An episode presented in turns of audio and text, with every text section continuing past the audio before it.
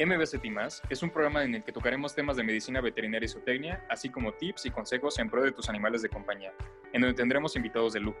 Yo soy Miguel Ángel Torres. Y yo, Miguel Ángel Rodríguez, conductores de este programa, un espacio donde los animales tienen voz. Síguenos en nuestras redes sociales. Nos encontramos aquí con la médica veterinaria zootecnista Alejandra Ramírez, egresada de la UAM, y este, ella está encargada de esta área, ¿no? Que es la del aviario. Del aviario. Nos va a hablar eh, a grosso modo sobre la dieta y el manejo. Adelante. Ok, bueno, eh, en un inicio el, el aviario donde estamos ahorita pues tiene muchas áreas diferentes. La primera es eh, de paisanes y, algunos citácidos que, que tengo resguardados en esta parte. Los citácidos son animales complicados que, este, bueno, si están en grupos grandes hay que saber trabajar con ellos porque podemos tener muchas peleas, porque va a haber mucha dominancia con ellos, entonces hay que tener mucho cuidado cuando son grupos grandes de animales. Son animales gregarios, entonces siempre van a tener un grupo grande, entonces siempre va a haber algunos que dominan más o menos, ¿no? Entonces, y más con diferentes especies, pues hay que tener mucho cuidado. Entonces, en general las aves, eh, pues la dieta eh, básicamente manejamos de 10 a 15% de peso corporal y este y es el mismo rango de proteína que, es lo que nos importa ya que este pues es la base de toda la, alimentación ¿no? entonces para citácidos solamente utilizamos verduras eh, frutas y bueno algunos elementos que nos van a dar proteína como el huevo eh, algunos otros elementos como carbohidratos como el pan integral que les gusta y aparte pues es una buena eh, alimentación de carbohidratos o arroz podemos incluirle. Son, la dieta está compuesta de muchos elementos, muchísimos, entonces se, eh, se organiza como toda la semana y cada día se da una dieta diferente. Hoy, por ejemplo, tienen elote, tienen huevo, tienen eh, calabaza, tienen diferentes elementos y todos los días va cambiando, porque no podemos dar una misma dieta todos los días. En la cuestión de citácidos, perdón, eh, son monógamos, ¿no? O sea, algunos de ellos. Eh, Algunos de ellos, ah, sí son monógamos, ajá. ¿Qué pasaría si, por ejemplo, no se, le- no se no tiene alguna pareja? ¿Pueden de todas maneras eh, vivir una vida plena o si Claro. se trata de emparejar? No, no, no, pueden vivir plena. Incluso muchos de los animales que tenemos aquí son decomisos, son decomisos, hoy son traídos desde Propepa y Semarnat Ujú. bajo resguardo, entonces ni siquiera llegan con pareja, ¿no? Entonces eh, ellos pueden estar aquí mientras tú les des alimentación, un refugio, no pasa nada, ¿no? Siempre y cuando vengan con comportamiento normal, porque no siempre sucede así, ¿no? Entonces tenemos guacamayas híbridas, tenemos eh, todos estos paisanes que si bien no son mexicanos, pero pues son, eh, hay, hay, ¿no? Introducidos aquí en México. Ok. Y respecto a ahorita que me- estamos hablando de los citácidos, eh, pues está muy común el de que la gente les da las semillas de girasol, ¿no? Sabemos que obviamente eso no, no es nada nutritivo. Claro. ¿Qué, qué consejo se puede dar, o sea, para disminuir o suplementar esto? Porque es más como mito, ¿no? Sí, claro. Creo que aquí hay un problema, bueno, en México hay un problema bien fuerte de tráfico ilegal, que es lo que nos conlleva eso, ¿no? El desconocimiento total de las especies que tenemos en México y eh, por lo tanto de la, de la biología de la especie.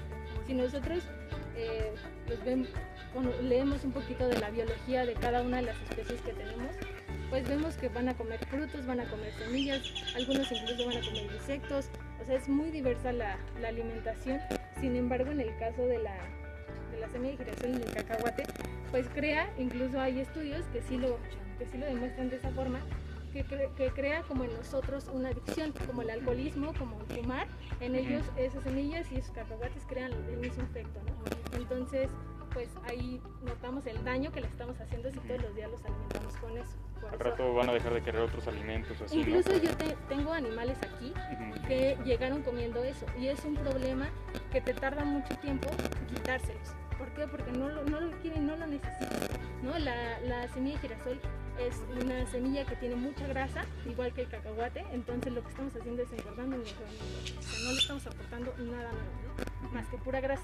Entonces, eh, hay animales como esta que incluso, o sea, esta llegó comiendo pura semilla y es una guacamaya, ¿no? O sea, que no es, no es un loro como... Sí, como los que tienen en casa. ¿no? Exactamente, es una guacamaya roja. Entonces, pues así hay muchos casos. La cacatúa que vieron al principio, ese animal llegó comiendo solamente semilla de girasol, ¿no? Y ahorita ya hemos logrado que coma un poco más alimentos pero aún así, o sea, el- siempre como que es más limitado el consumo. Y en cuanto a la rehabilitación que hacen, o sea, supongamos que llegan también rescates, ¿no? Llegan animales este, maltratados a lo mejor con lesiones y con miedo a- al humano, por así decirlo, por el maltrato animal que sufrieron. ¿Ahí qué medidas toman ustedes? Dependiendo qué tanto sea. Por ejemplo, si tú me dices, ¿tiene miedo al humano? Dependiendo qué grado tenga, ¿no? Porque si a lo mejor yo entro con él y se aleja de mí, eso es bueno si yo quiero liberarlo en algún momento. ¿no? Si es una especie mexicana, si todavía hay lugar para liberar y si se pretende hacer eso con este animal, si se puede, si está en eh, condiciones físicas óptimas, si está en condiciones comportamiento óptimos, o sea, se puede liberar, ¿no? Pero si tú me dices, o sea, si es un animal que llega aquí y se me sube, eso ya no está bien. O sea, una cosa es que te tenga miedo y que a lo mejor se aleje de ti, y eso es bueno todavía hasta cierto punto, porque ve al hombre como con rechazo. Entonces, animales que llegan así no, no hay tanto problema. Eh, los revisas, cada animal que llega aquí se, re- se revisa al, al momento de, de la entrada de la recepción, para ver cómo está de plumas, para ver cómo está el pico, cómo están las garras, y después de eso ya tú evalúas el comportamiento, ¿no? y más en, en citácidos, que en citácidos es bien complicado porque cuando ya están muy acostumbrados a las personas, ahí sí de plano ya no puedes hacer mucho por él, más que tener un refugio para él y este, trabajarlo para algunas otras cosas, ¿no? Condicionamiento operante, no sé, enriquecimiento, lo que tú quieras. Pero este, ya después de que tú evalúes el, co- el comportamiento, ya decides este, dónde qué vamos a hacer con este animal, ¿no? Si el animal está lastimado, pues primero se le da un tiempo, como a todos, primero de cuarentena y este, desparasitas y después hasta no tener un lugar de, resguardo, ya se va a traer al área, si no, pues se. Sí, bueno, ahorita nos encontramos en Aviario Vuelo Libre, Ajá, donde tiene especies este, mexicanas de citácidos y nos comenta que tienen guacamayas híbridas. ujú. Ahí hay una cuestión de que si son legales o no adquirir una de ellas.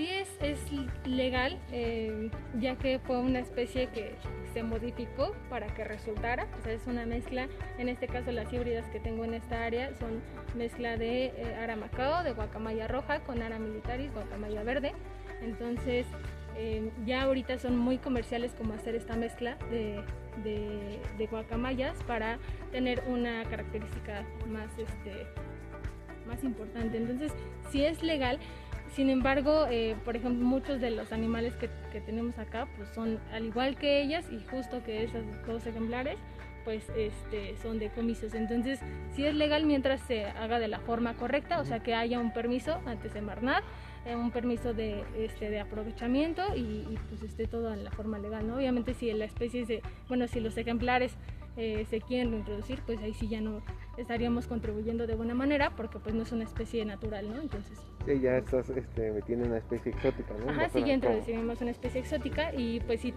tendríamos que ver, aparte los hábitats de estas dos especies, de Aramacao y de Militaris, pues están reduciéndose eh, muy, muy fuerte, entonces difícilmente podríamos introducir una especie como estas. Ok, bueno, pues muchísimas gracias, le agradecemos bastante. Muchas gracias por sintonizarnos. No te olvides de buscarnos en nuestras redes sociales. Estamos en Instagram como arroba medvetsu, arroba medvetzo, arroba ocapia-animals, arroba okapia-animals, arroba miguel.t11 y arroba miki-fmvz arroba M-I-C-K-E-Y guion bajo FMVZ. Hasta luego.